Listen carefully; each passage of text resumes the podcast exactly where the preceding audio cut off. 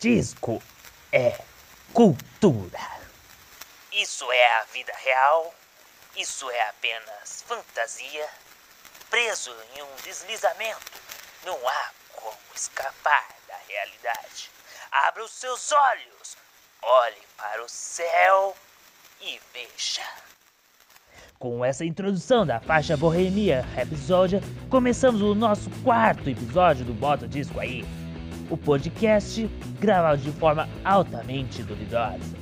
Falando do A Night at Opera, quarto disco do Queen. Ao meu lado, não ao meu lado literalmente, o nosso locutor de rádio e voz de veludo, Joelson Costa. Salve, salve, mestre! Nosso arte terapeuta, que também está do outro lado do outro lado, César Triste. Vai, meu consagrado. E também outro que não está ao meu lado, nosso futuro dublador, Lucas Gargione. E aí, mano, tudo beleza? E o nosso primeiro convidado do nosso podcast, figurinha carimbada de São José dos Campos e patrimônio tombado, se for possível, fundador da multimídia marca Eu e o Fundo, Fifão Vulgo Felipe Rafael. E aí, galera, mais tombado do que qualquer coisa. Mais tombado que a Carol Conká. Isso aí. e ele, senhoras e senhores, e ele que é o apresentador do, do nosso podcast, Caveira. Tudo bem, Caveira? Eu sou a Caveira. E eu estou bem. Eu estou de buenas. Vamos fingir que não esqueci do nosso apresentador, o nosso fundador desse canal, desse podcast de marca de roupas e camisetas, Samir Murad. É, obrigado, Caveira. Obrigado por esquecer de mim. Valeu. E vamos começar com esse podcast maravilhoso. O que vocês têm para dizer sobre esse lindo, pomposo e chicoso álbum?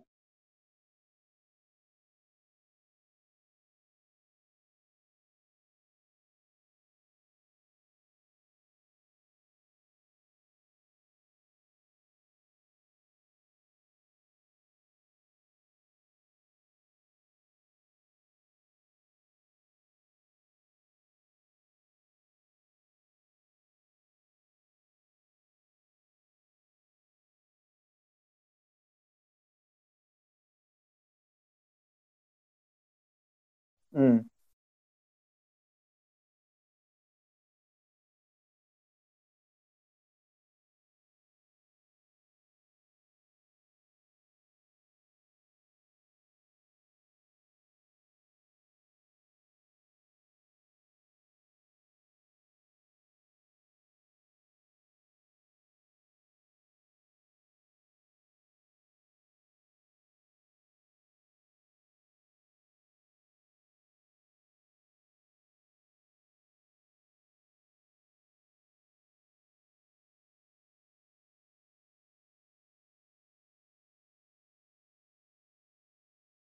Uhum.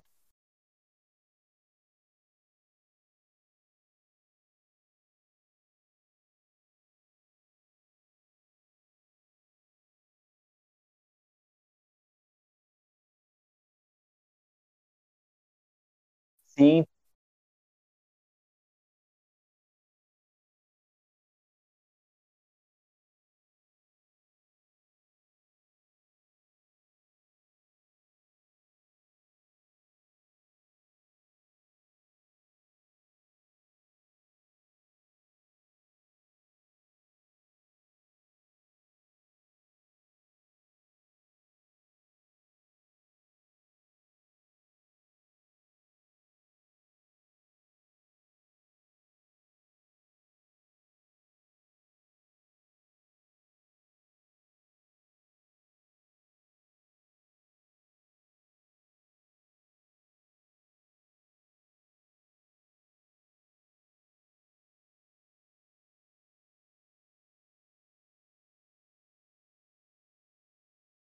Meu Jesus. Que, aliás, é o disco mais caro até a época. Ele. Deixa eu pegar aqui a informação. Uh, na época, ele foi o disco mais caro, custando 200 mil, assim, aproximado 200 mil libras.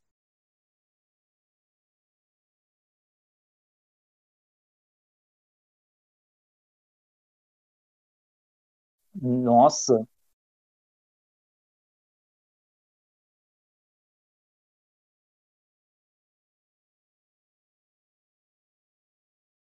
Então, é isso que eles.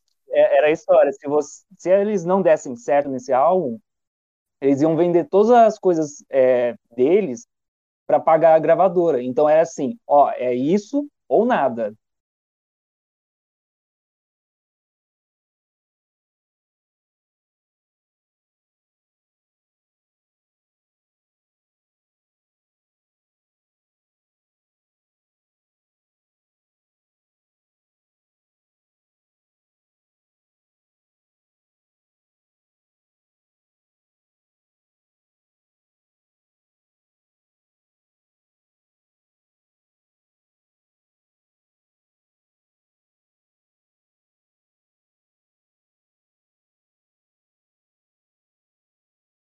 Sim.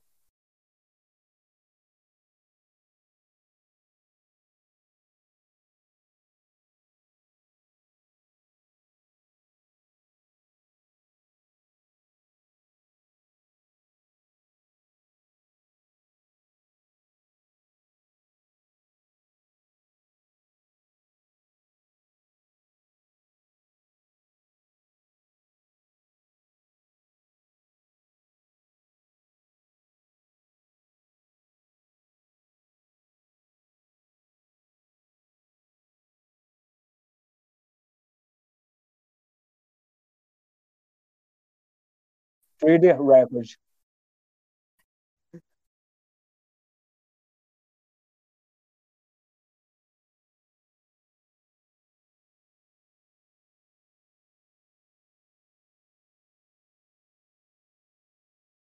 É John Rich, intermediado pelo Peter Grant.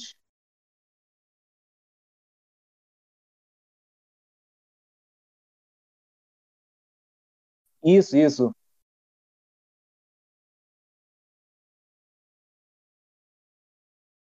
Eu acho que era do Rolling Stones também, né? Não lembro se é isso.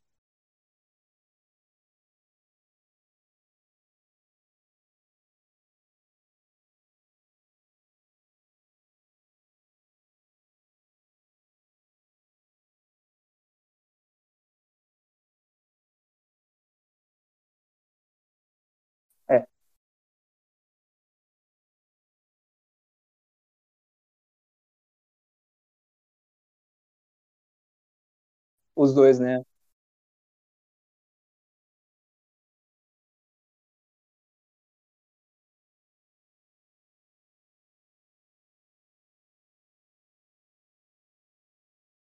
Tem um, acho que ele era o técnico de, da produção, né? Que é o Roy Thomas Baker. Ele já produziu os outros discos do Queen, só que ele só ficou como auxiliar. Tipo assim, ó, tem uma dúvida, eu te ajudo. Mas o, o álbum em si, ele é produzido pelo Queen. Por isso que ele, acho que ele tem esse experimentalismo e tal. Porque é uma coisa que eles agarraram sozinhos.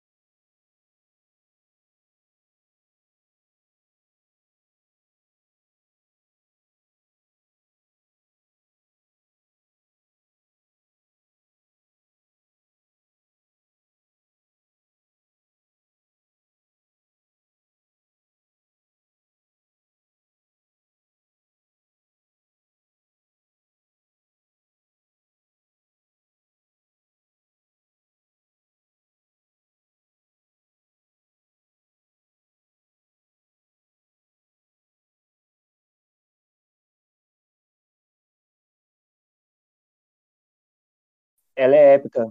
Ela é épica.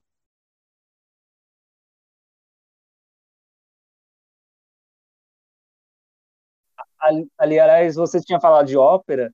O, o nome do álbum ele é baseado num filme dos irmãos Marx, que é um filme que eles viam na época durante a gravação e eles falam, pô, nome legal, por que a gente não coloca isso no álbum? E meio que nasceu assim, por causa que foi, acho que o, o empresário que to, passou o filme para eles verem, eles assistiram direto. Então é só mais uma curiosidade.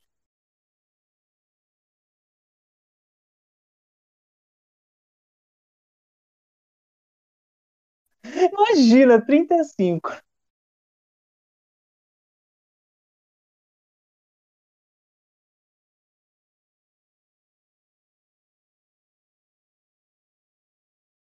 Como eu tinha dito com o último álbum, então tinha que ser como o último grito do cisne.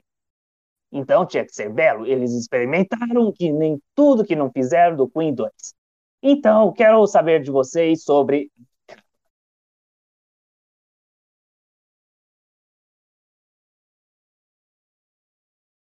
Alô? Não, eu desligo. Caiu alguma hora? Onde eu parei? Ah, eu quero saber sobre a capa. O que, que vocês acham?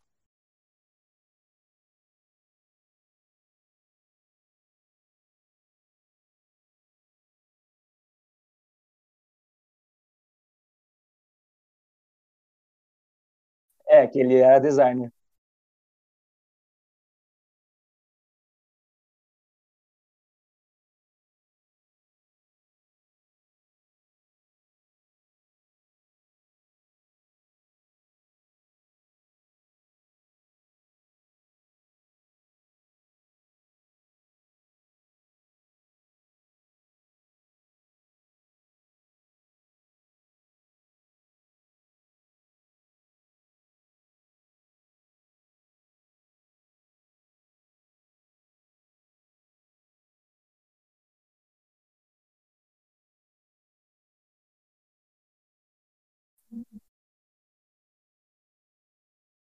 Ah,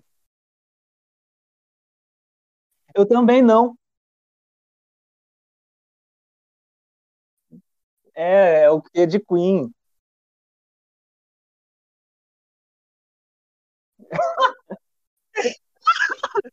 Ó,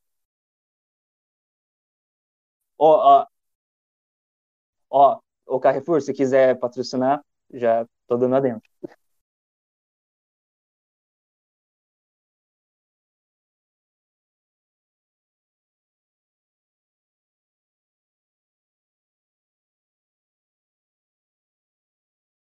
Ah,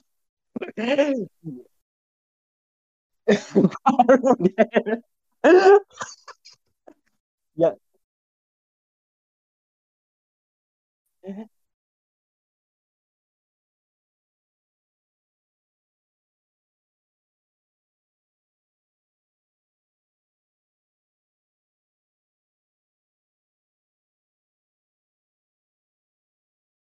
Chocado estou.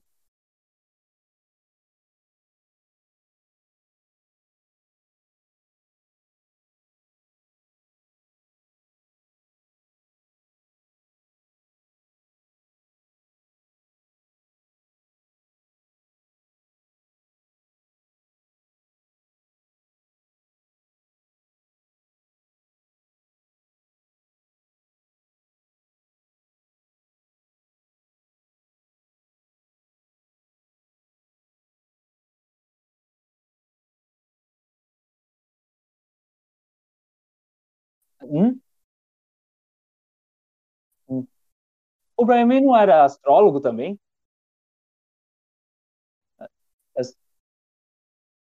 É,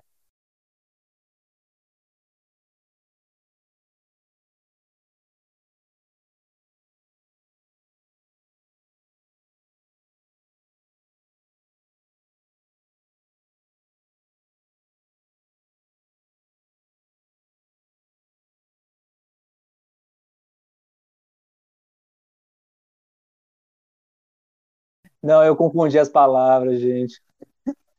Sorry, Brian May. I love you. Finaliza sobre a capa.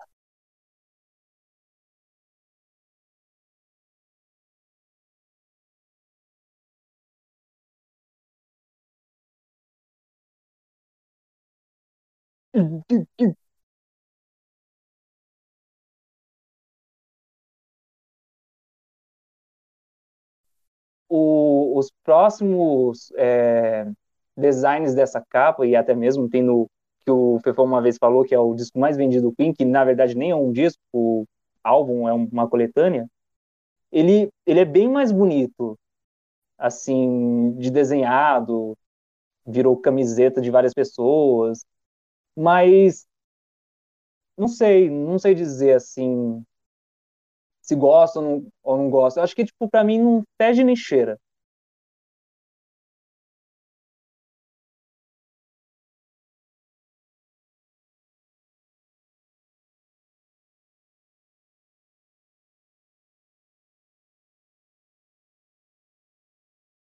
Que não aparece no, no na capa. Isso.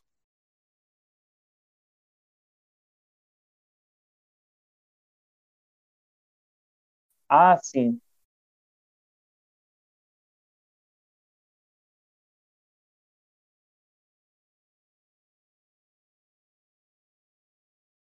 Como assim, par?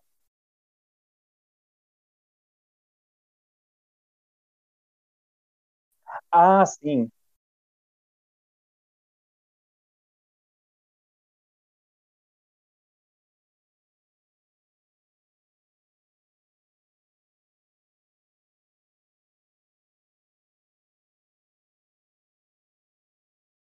Que, aliás, esse disco aí, que é o seguinte, que ele tá fazendo é, 45 anos.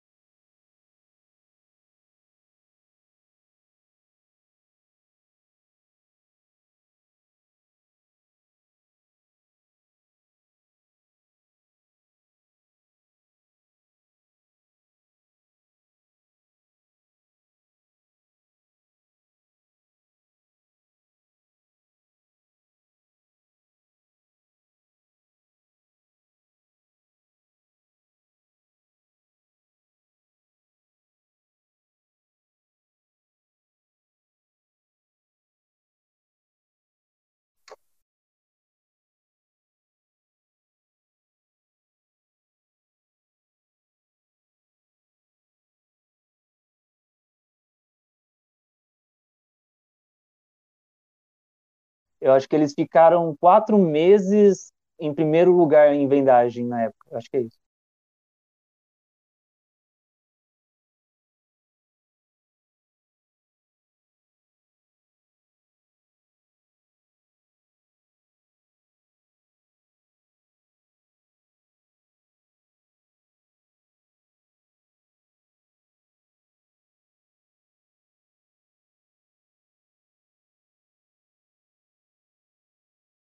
E ainda vocês achavam ruim quando a gente estava é atrasado com as coisas no teatro, né?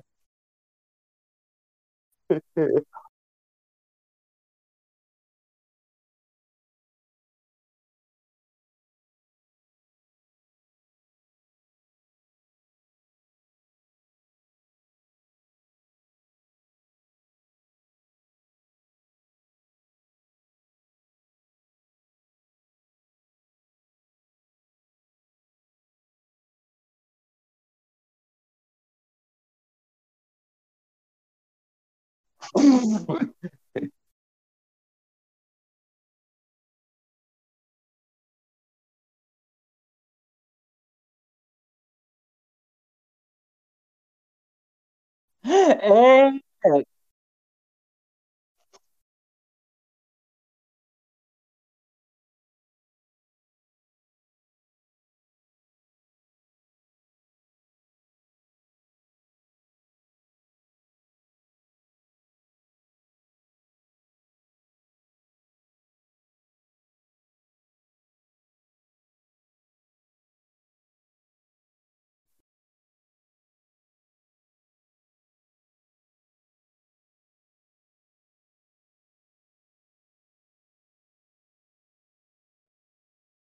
Trocando de pato para ganso, vamos para o nosso faixa faixa. É, começando com a primeira faixa, aquele chute entre as pernas, o Death on Two Legs. é,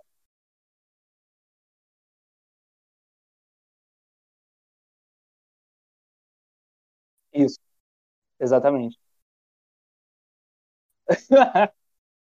E ainda processou o Queen, sendo que ma- mais pra frente ele falou, não, não era pra mim e tal, né? A carapuça serviu, né? Então,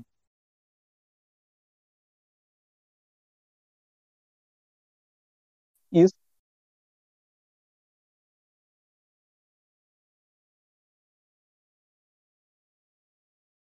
né?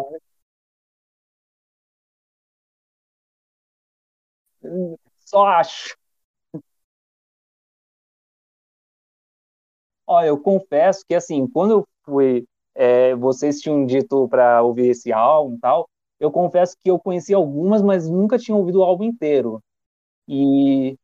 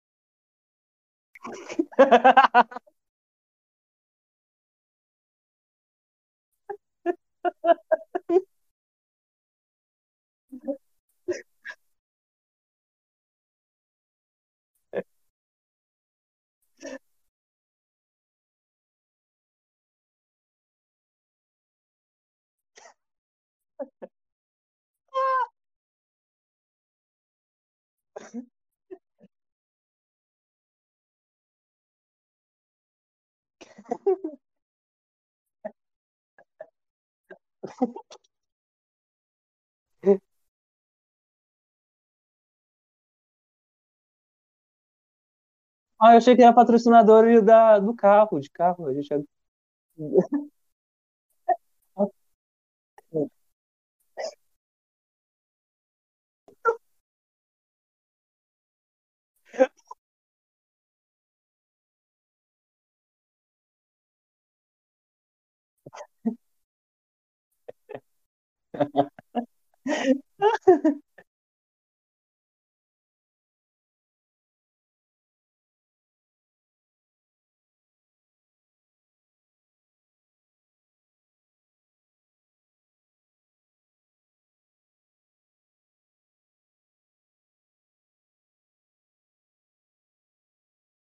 Sim. E ela tem uma introdução maravilhosa. Tipo, começa no começa um piano, aí de repente começa uma guitarra e depois, cara, é sensacional, sério.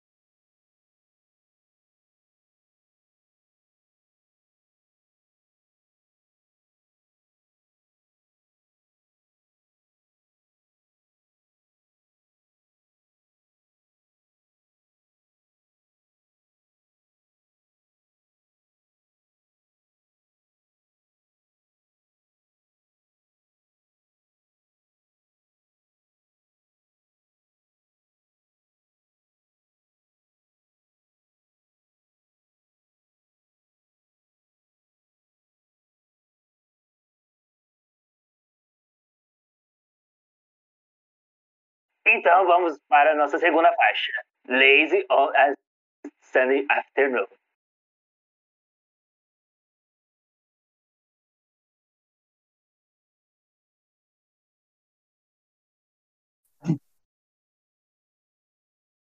Duzentas horas, agradece. Putz.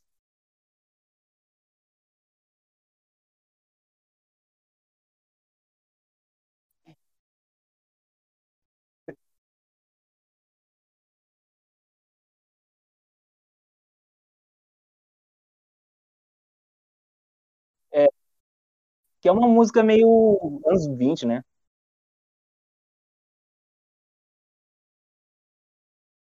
Sim.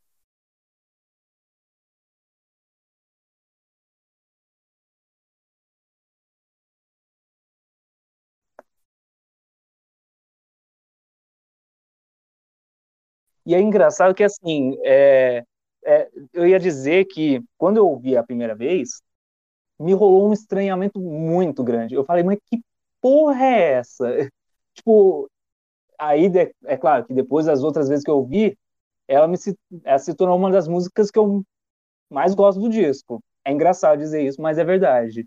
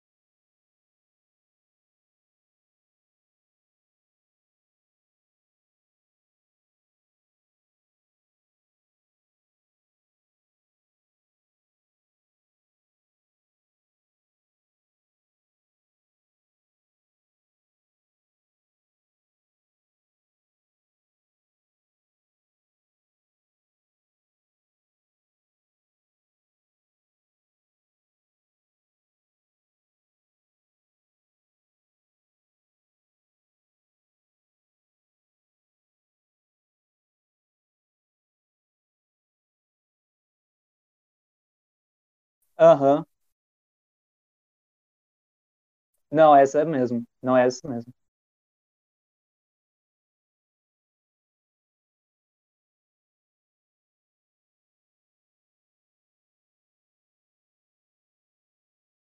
É,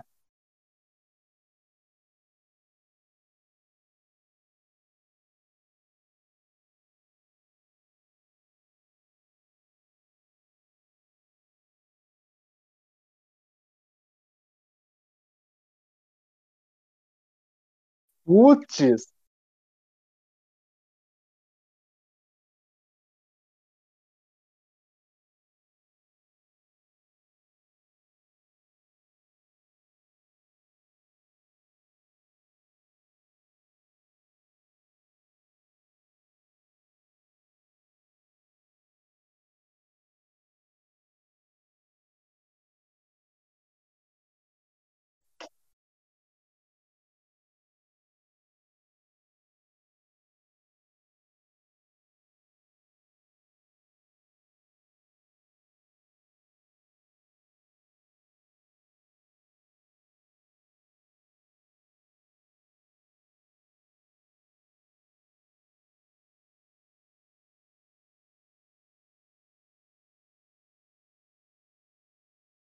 é, só para complementar, a música é uma música singela sobre o cotidiano de um jovem trabalhador que depois só quer tirar aqui a sua sonequinha. E é isso.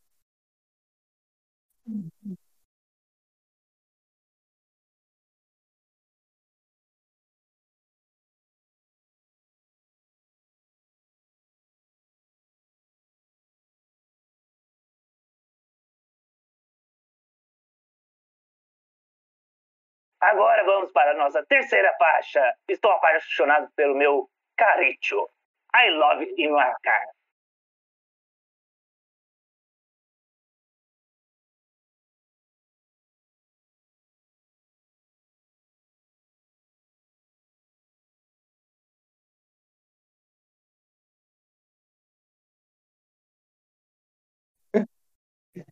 Cara, é,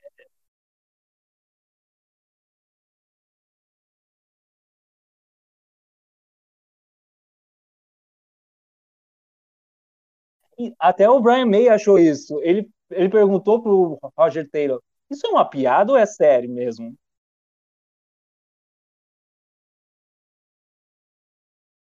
Olha, olha. Joé são jokes.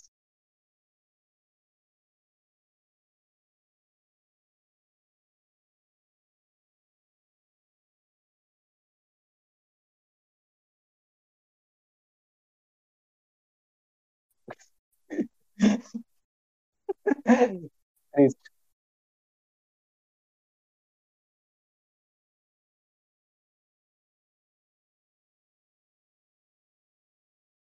E aí que se tornou o César triste. Quer dizer, triste. Tava.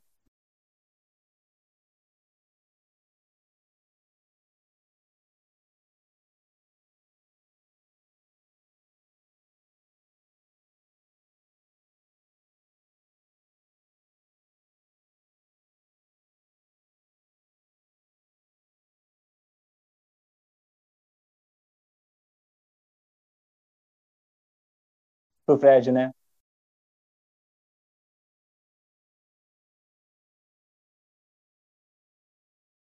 Ele se trancou no armário, né?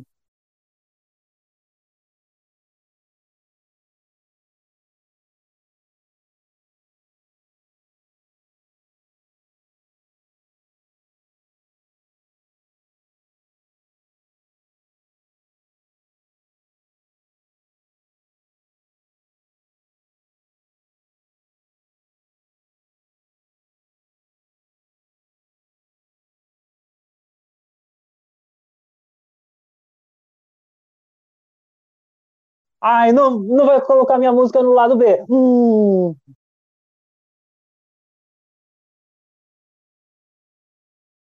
Então, não cabe.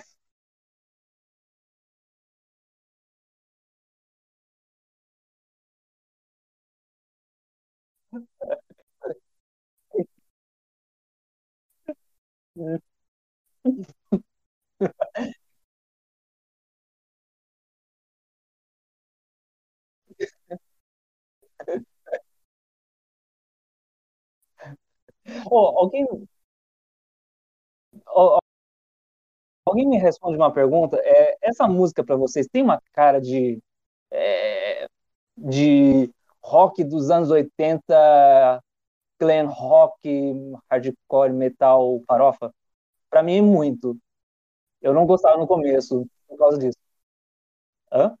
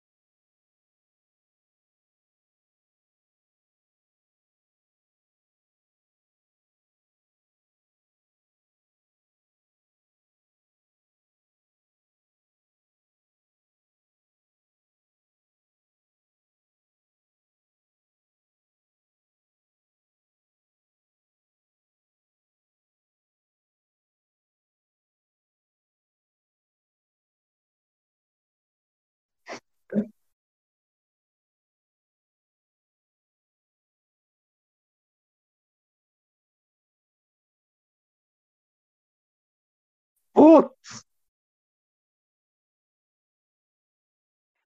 Piadas boas, piadas à parte. Agora vamos para a quarta faixa. Você é o meu melhor amigo. You are my best friend. Ó, eu te. Ah, são seus olhos.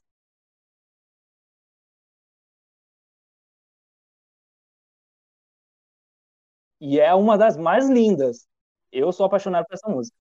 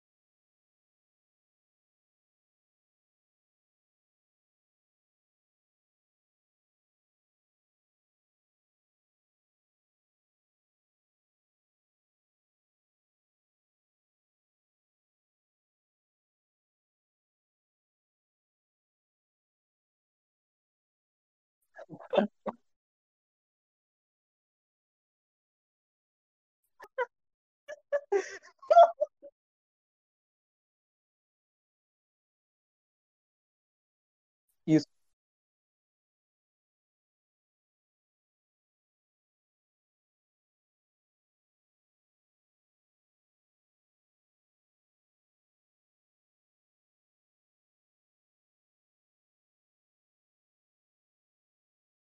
Tá bom, vamos para a quinta faixa, 39, ou 39.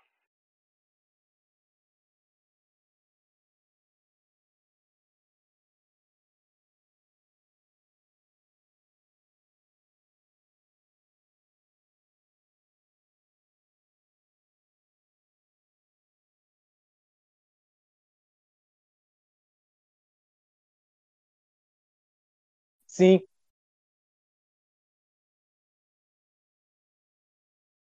Não é astrólogo, é astrofísico.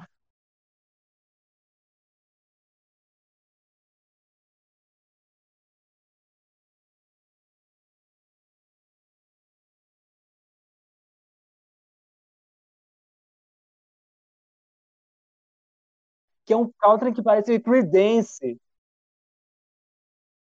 É, é puro Creedence nessa música.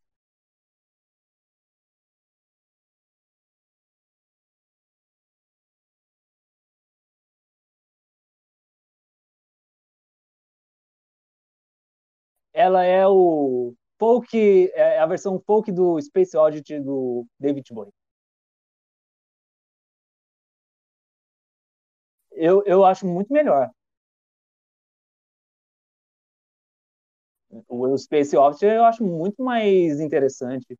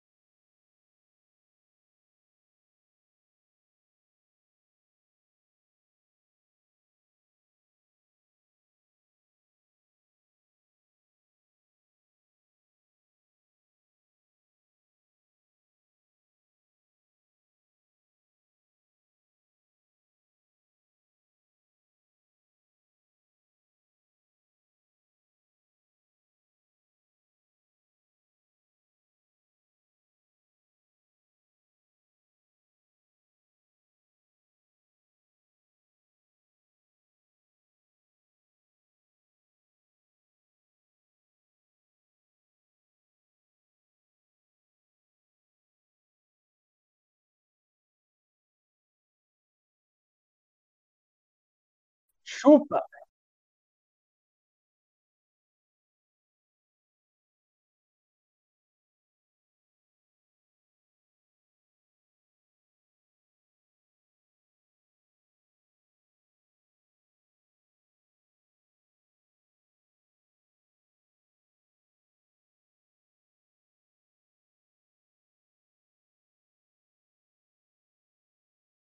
É, só para só para sintonizar, a música é sobre um, um astronauta que ele vai para o espaço e quando ele volta para a Terra, havia se passado 100 anos, porque como a, a, o tempo era relativo para onde ele estava no espaço, e ele fica, tipo, devastado com o tanto de tempo que passou, que é o que o César falou sobre a teoria da relatividade do Einstein.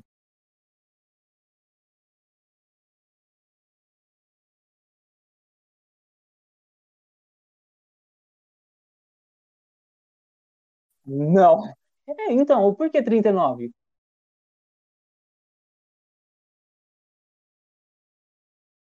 Faria sentido, faria sentido. Mas faria sentido isso.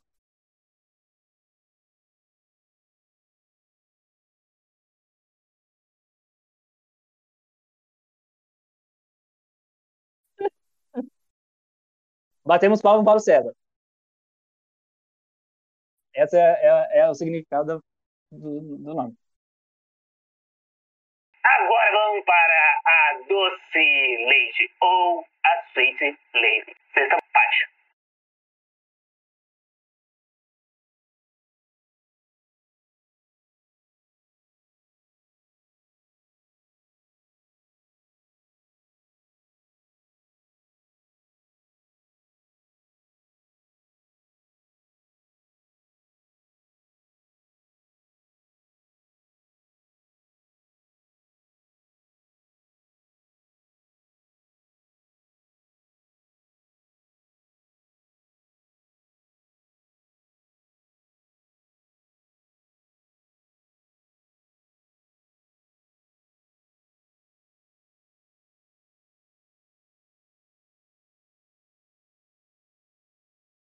Exatamente.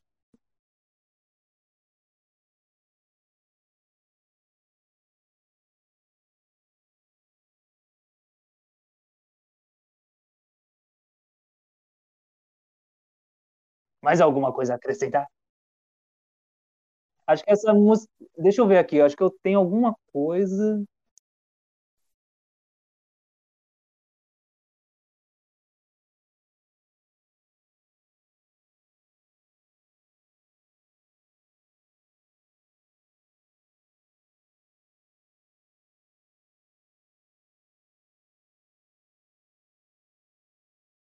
Pra mim, ela é aquela música que, tipo, é legal, mas não fede nem cheira.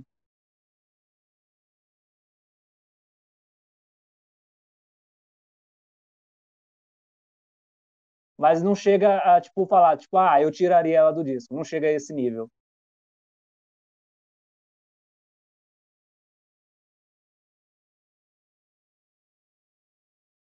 Sétima faixa e última faixa do lado A. Senside Redest Falls.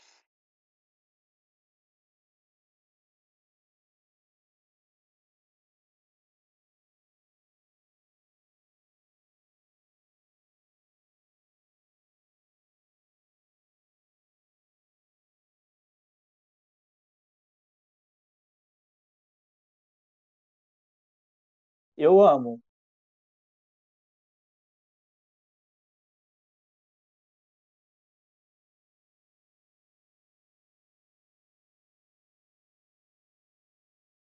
Que foi feito na mesa.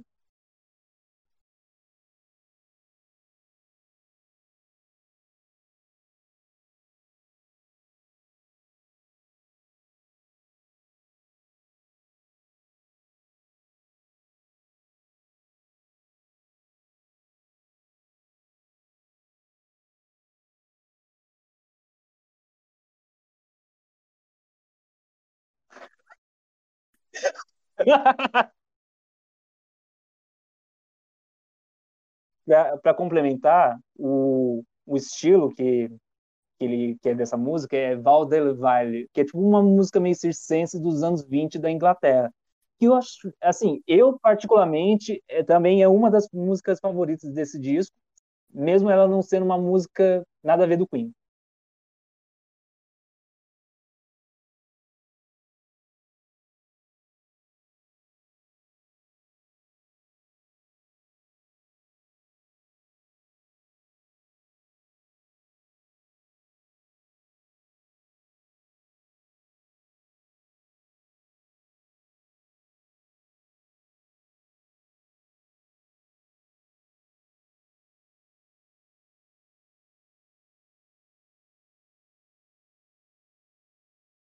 Posso passar para o lado B? Agora vamos virar esse disco maravilhoso. Vamos para o lado B. A música da profecia. The Prophet's Song.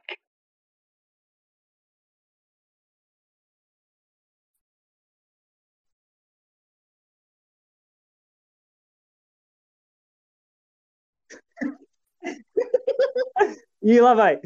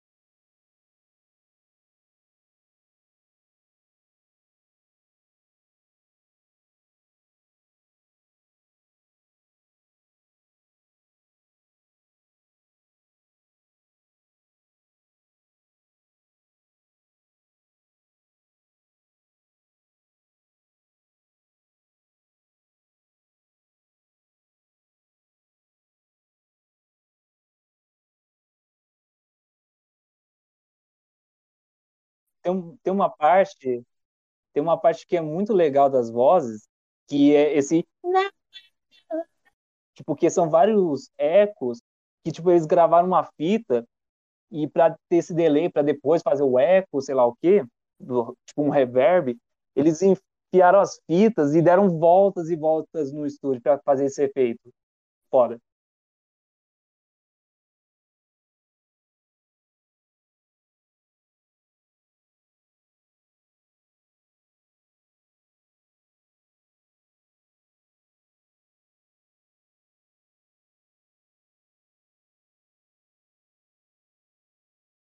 É, só uma, só uma pergunta, porque como eu, eu falei, o único disco que eu conheço, que eu ouvi inteiro do Queen, é o Kind of Magic, que nem é um disco muito grande deles. É um fato. É, e aí, eu não, eu não tenho conhecimento dos outros, mas para mim parece que aqui é onde pisa é, com força é, essa, essa identidade dos coros, que os coros são bem fortes, característicos do Queen, que depois vão muito mais para frente na discografia deles. É um fato que eu estou falando, é certo?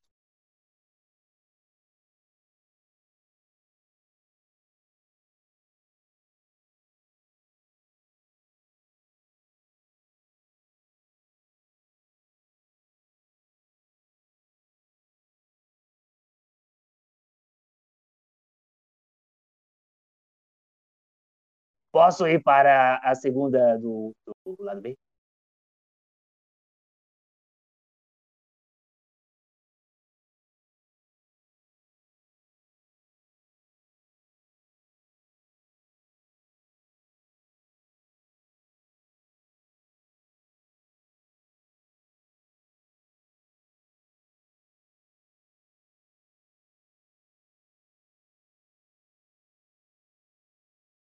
E na segunda faixa do lado B, Love of My Life, ou Amor da Minha Vidinha.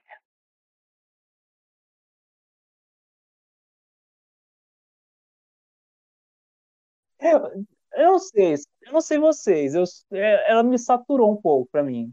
Ela é bonita, mas ela tá meio saturada para mim. No sentido de tocar demais. É, ou toda vez que vai tocar, toca ela.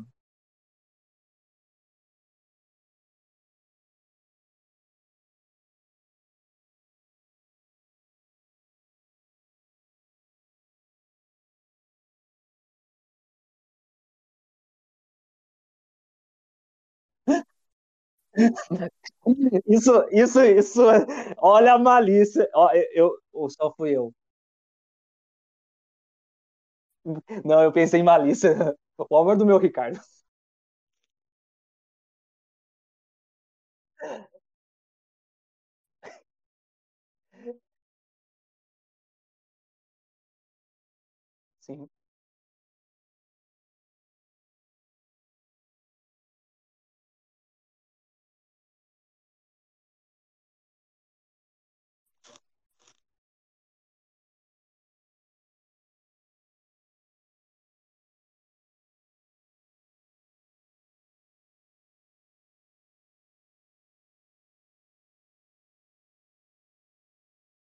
Uhum.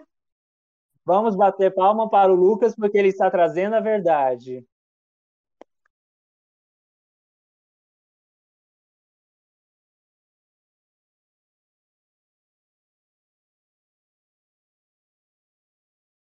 Cara, eu imagino super, super imagino Tim Maia cantando essa, essa música.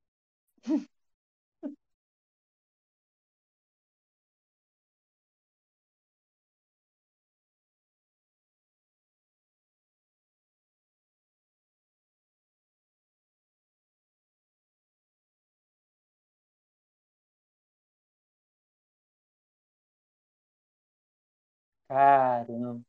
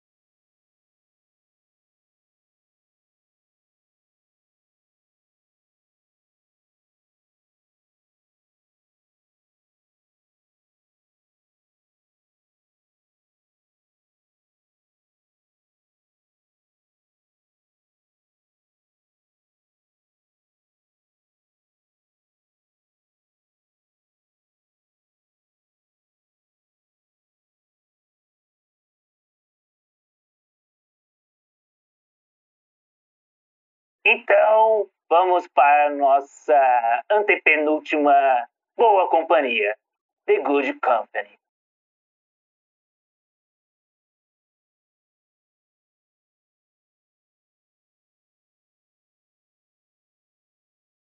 Acho melhor que a 39.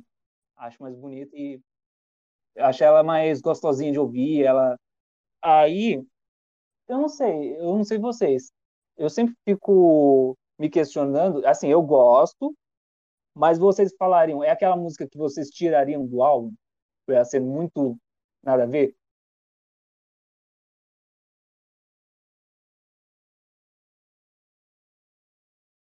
Sim.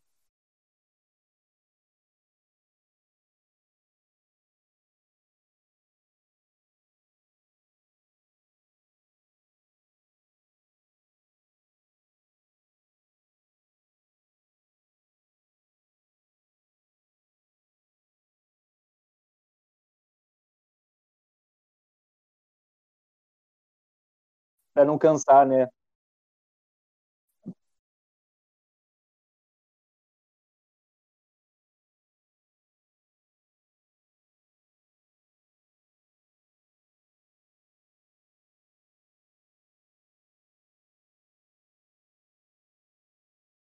Abafa o caso.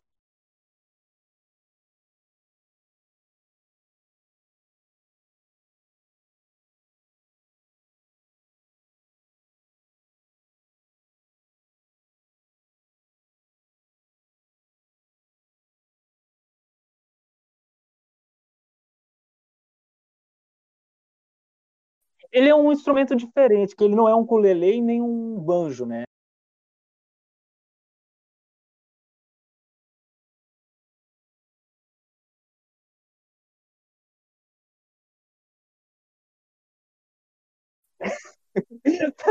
Tá difícil.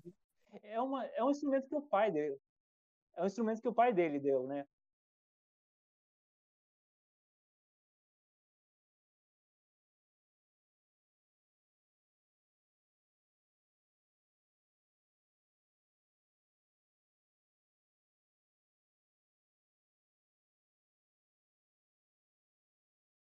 Ele é o que ele quer ser. Essa é a resposta. Eu sei que é o instrumento que o pai dele deu, né? Foi o primeiro instrumento que, que ele tocou na vida, né?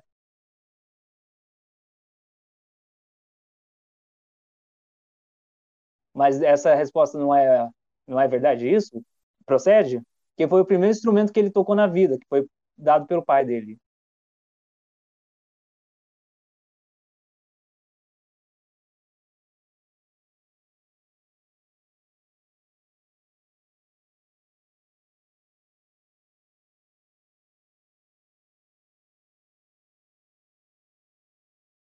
Meio bad vibes.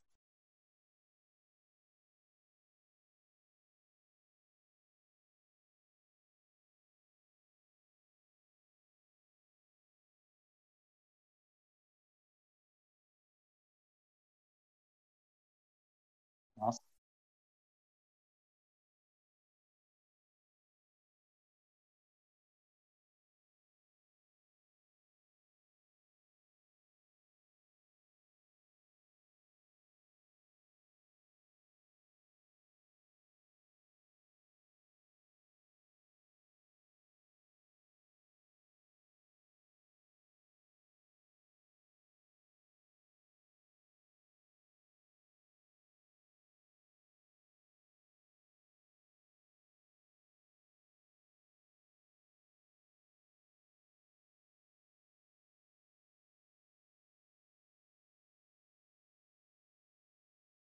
Então vamos para a penúltima música, que não é nome de cerveja, mas é a nossa Rapsódia Boemia.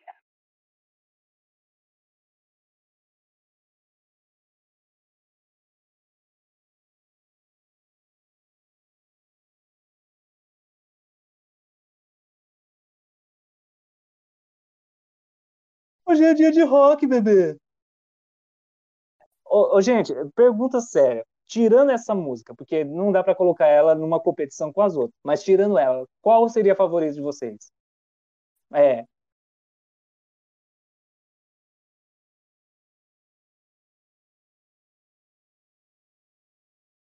Não, porque não dá para contar com Bohemia, tipo, é sem chance. É tipo super trunfo, não dá.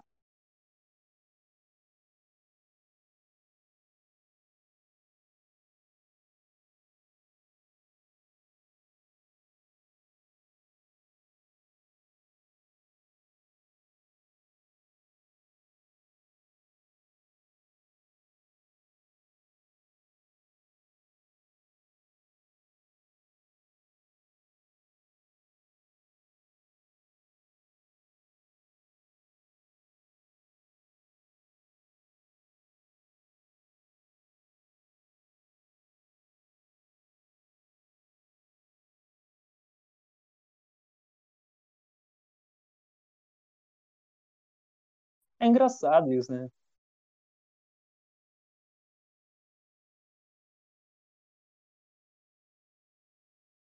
Frankenstein ambulante, né?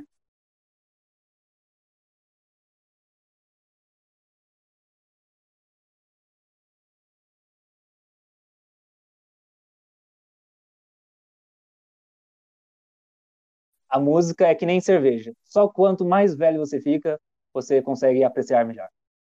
Merchan.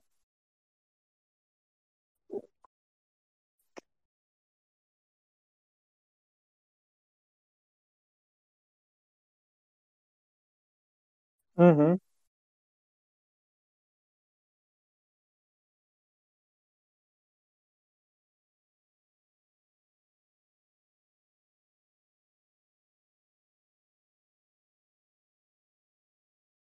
Depois de ouvir o álbum, mas eu acho que talvez You Are My Best Friend seria a minha favorita. Eu acho que ela é, ela é linda.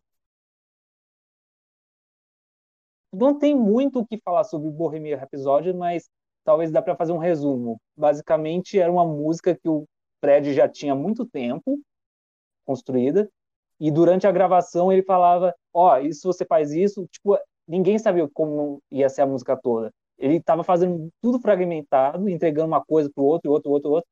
E aqui entra a ópera. Que ópera? E, tipo, ninguém botava fé. Ninguém botava fé muito na música. E depois ficou isso.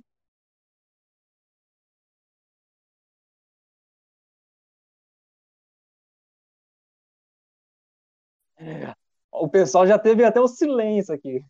O que você tá falando? Sai do meu podcast.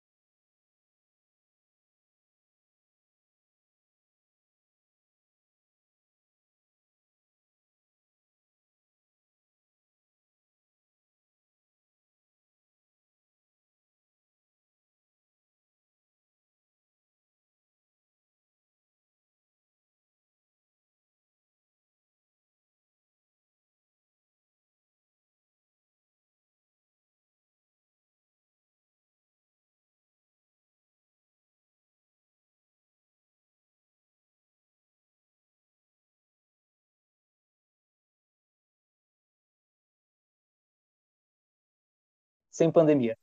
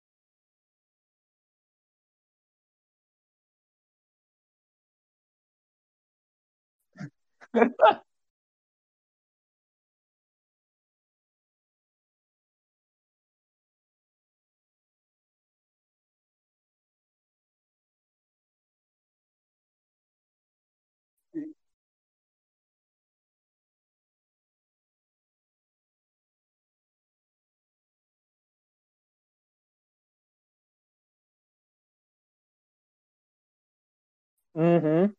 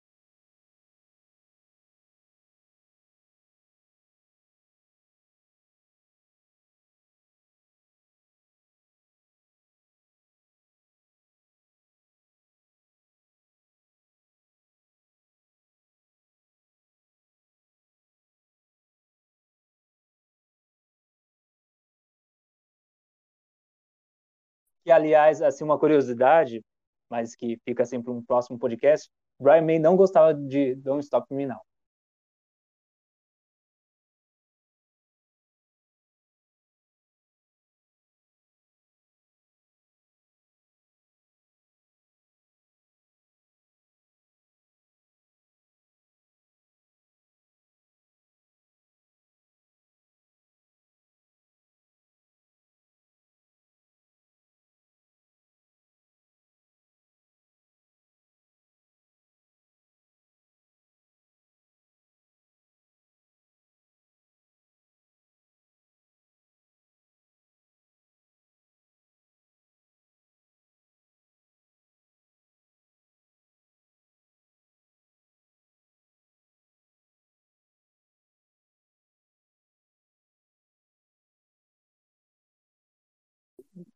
E, e, e, é, e é foda que, assim, é, assim, a minha interpretação.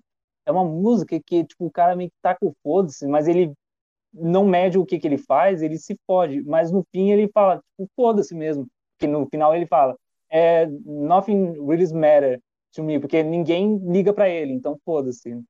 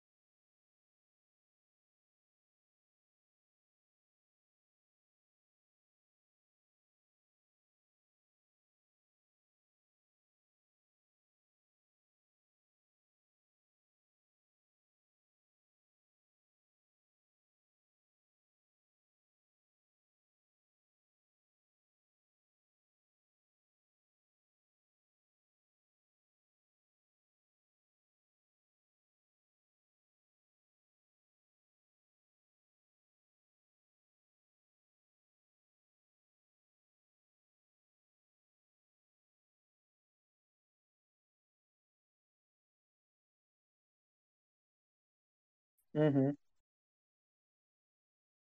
Mas, mas não faria nem sentido cortar essa música, porque eu acho que ela perderia toda a essência dela. Então, é uma, uma música que não tem como cortar. Bom, bom, pela terceira vez agora eu vou finalizar. porque estamos quase a duas horas de podcast. Não que eu não esteja gostando, mas convenhamos e. Enfim, Deus salve a rainha.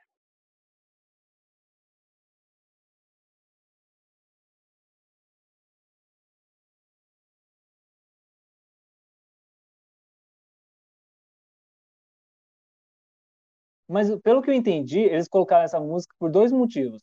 Que nem eles queriam fazer tipo tipo, ah, tá bom, Jimi Hendrix tocou o hino nacional dos Estados Unidos no Woodstock.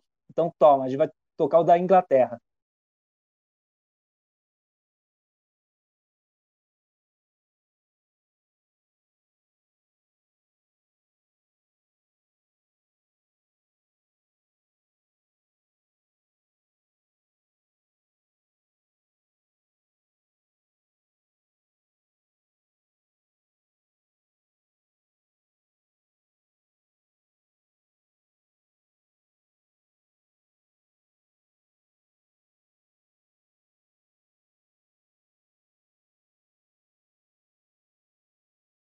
Então, é, tem uma história que, assim, tem duas analogias. Tanto que eu falei do, do Jimi Hendrix, e também porque é, tipo, salve o Queen a banda.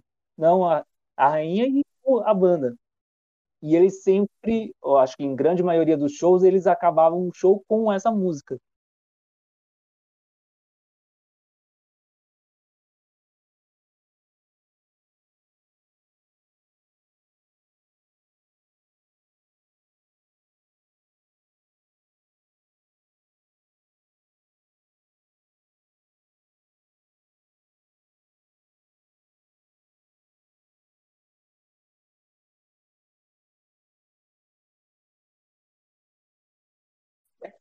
Olha, eu, eu sinceramente, é uma música que eu tiraria e não ligaria, porque se terminasse com Bohemia, ia ficar lindo. Mas é a minha opinião.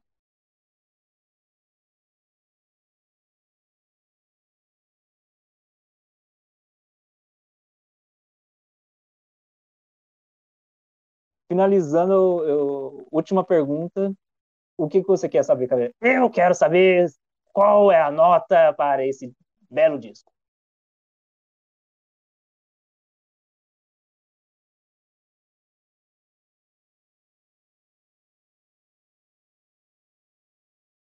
É, é isso aí, é essa pergunta. A paca deleta o que eu falei, vocês botam ou não botam esse disco aí?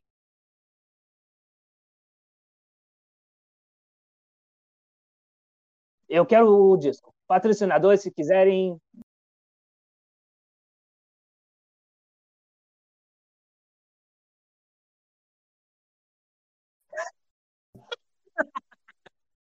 Quadrado ou novo?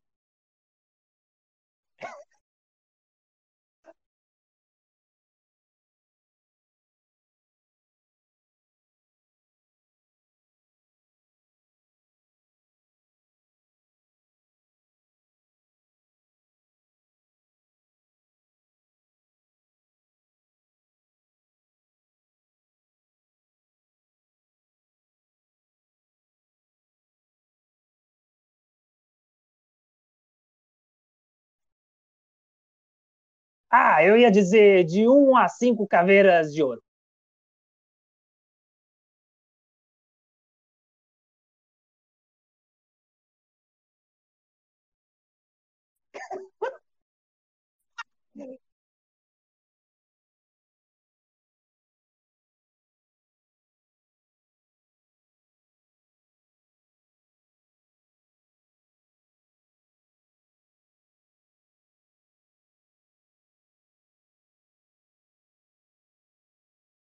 Eu dou. Eu dou quatro. Mas. 4,32.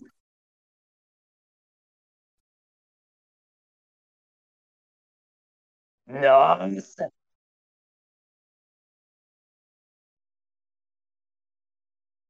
Ah, ah, deu uns 4, 4,5. Bom, eu, eu, eu vou agradecendo a todos vocês. Eu agradeço ao meu querido amigo Joelson Costa.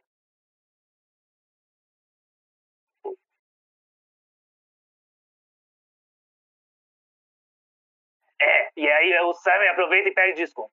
O nosso amigo Lucas Gagioni nosso César Triste, quer dizer, Tribist.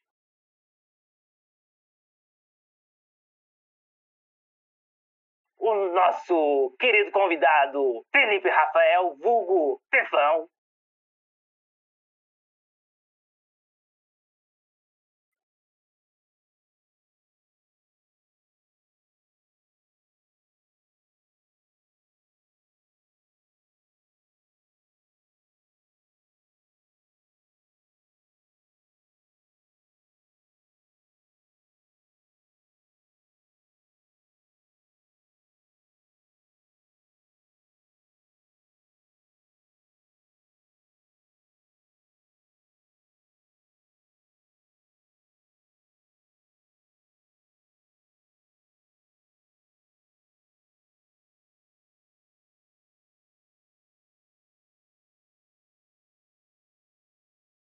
Um agradecimento para Sérgio Moraes. Um, acho que é isso. Muito obrigado a todos que vieram hoje. Estava muito ansioso e muito feliz por termos feito o segundo episódio e ainda com um convidado. E o que, que você vai falar, Caveira? Ah, eu quero dizer que bota o disco aí.